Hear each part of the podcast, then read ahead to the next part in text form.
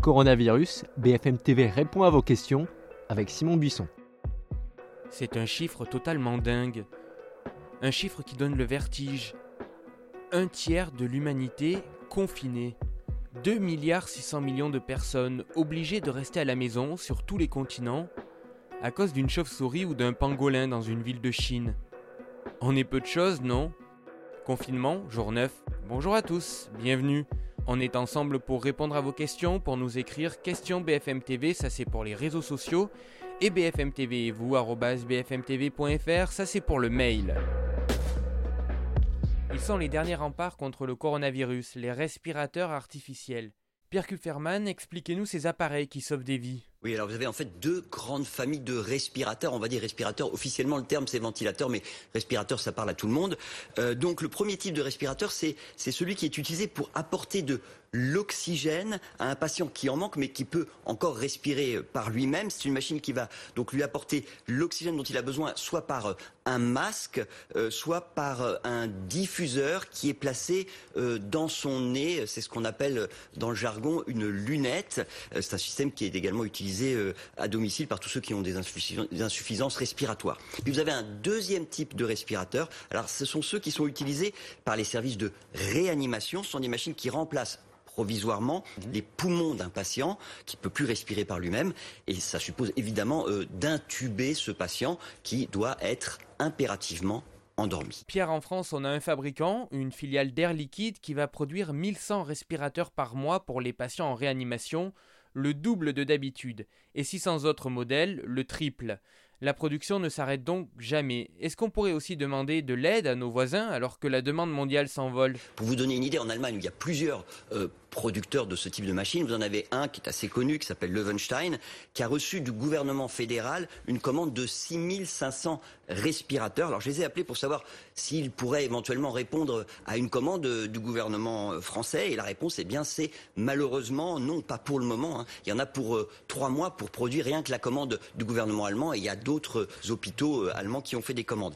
Et alors il y a quand même des solutions alternatives. D'abord vous avez la production de certaines pièces, hein, pas des machines entières, euh, grâce à des imprimantes 3D. C'est en cours. En Italie, on a même pu adapter euh, des masques de snorkeling euh, produits par Decathlon pour, les, pour remplacer les masques habituels.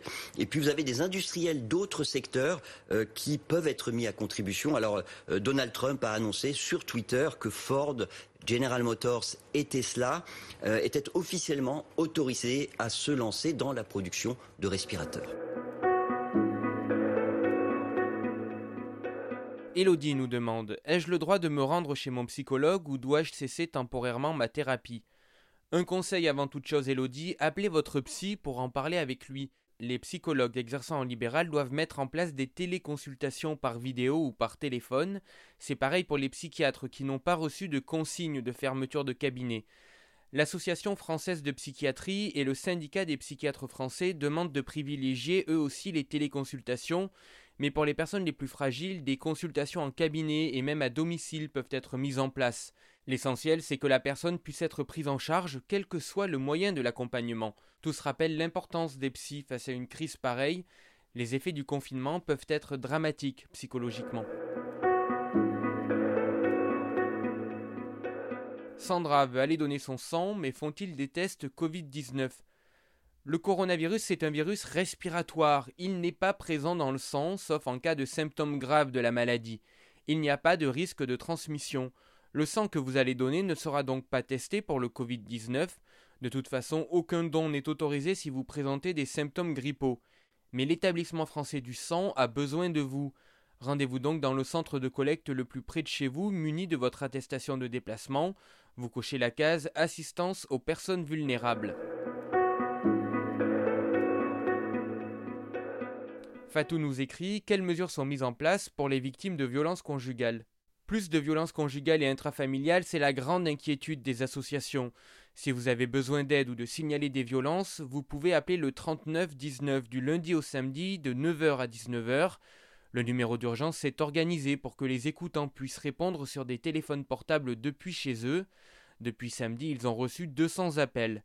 Ou alors vous pouvez prévenir la police et la gendarmerie au 17 Vous pouvez également faire un signalement en ligne anonymement et gratuitement sur arrêtonslesviolences.gouv.fr. Le réseau d'associations Solidarité Femmes reste aussi mobilisé pour faire fonctionner les centres d'hébergement et les structures locales. Enfin, même si la justice tourne au ralenti, les ordonnances de protection, les audiences correctionnelles pour les mesures de détention provisoire et de contrôle judiciaire, les présentations devant un juge ou les procédures d'urgence, notamment pour l'éviction du conjoint violent, sont maintenues. Lucas nous demande Je suis asthmatique et je prends régulièrement de la ventoline. Dois-je arrêter mon traitement? Suis-je considéré comme une personne à risque? Les personnes asthmatiques n'ont pas plus de risque qu'une personne lambda d'attraper le coronavirus, Lucas. Et l'asthme n'est pas un facteur de risque de développer des formes plus sévères s'il est bien contrôlé, notamment par les corticoïdes inhalés, assure de son côté la Fédération française d'allergologie. Continuez donc à prendre votre traitement pour protéger vos bronches. Là où ça peut devenir dangereux, c'est quand l'asthme se transforme en bronchopneumopathie obstructive. Les allergiques au pollen doivent eux aussi poursuivre leur traitement. Plusieurs études ont montré que les antihistaminiques permettent d'être moins sensibles au virus et donc de se protéger, mais attention, ça ne traite pas le coronavirus. Dalila est inscrite dans une auto-école, son code expire le 21 avril. Si je ne passe pas la conduite avant cette date, devrais-je repasser le code? Non, on a joint pour vous répondre la sécurité routière. Dalila, la date de validité de votre code sera repoussée. Vous aurez donc le temps de passer l'examen de conduite, aujourd'hui annulé le temps du confinement. Tout l'enjeu sera de reprogrammer tous les examens du permis de conduire. N'hésitez pas à ce moment-là à bien mentionner l'urgence de votre situation à votre moniteur d'auto-école pour passer en priorité. Une question d'Alain pour terminer. Le beau temps va-t-il tuer le virus? Vous vous souvenez peut-être de ce que disait Donald Trump en février dernier. D'ici avril ou au cours du mois d'avril, la chaleur en général tue ce genre de virus. La vérité, c'est qu'on n'en sait rien et que l'Afrique est aujourd'hui touchée comme nous, malgré des températures plus élevées. Des chercheurs chinois ont observé pendant l'épidémie dans leur pays qu'il y avait peu de différence entre les zones humides et sèches. Le coronavirus meurt à une température de 60 degrés. Et si on avait une canicule avec 60 degrés, là on aurait d'autres problèmes de santé. La seule certitude qu'on a, c'est que le retour du soleil renforce notre système immunitaire grâce à la vitamine D. On continue de répondre à vos questions sur BFM TV, bfmtv.com et dans ce podcast tous les jours. Bravo et merci à tous ceux qui sont en première ligne. On se quitte avec le musicien Renaud Capuçon qui poste tous les jours une vidéo sur les réseaux sociaux. Là c'est du Chopin et ça fait du bien. Prenez soin de vous.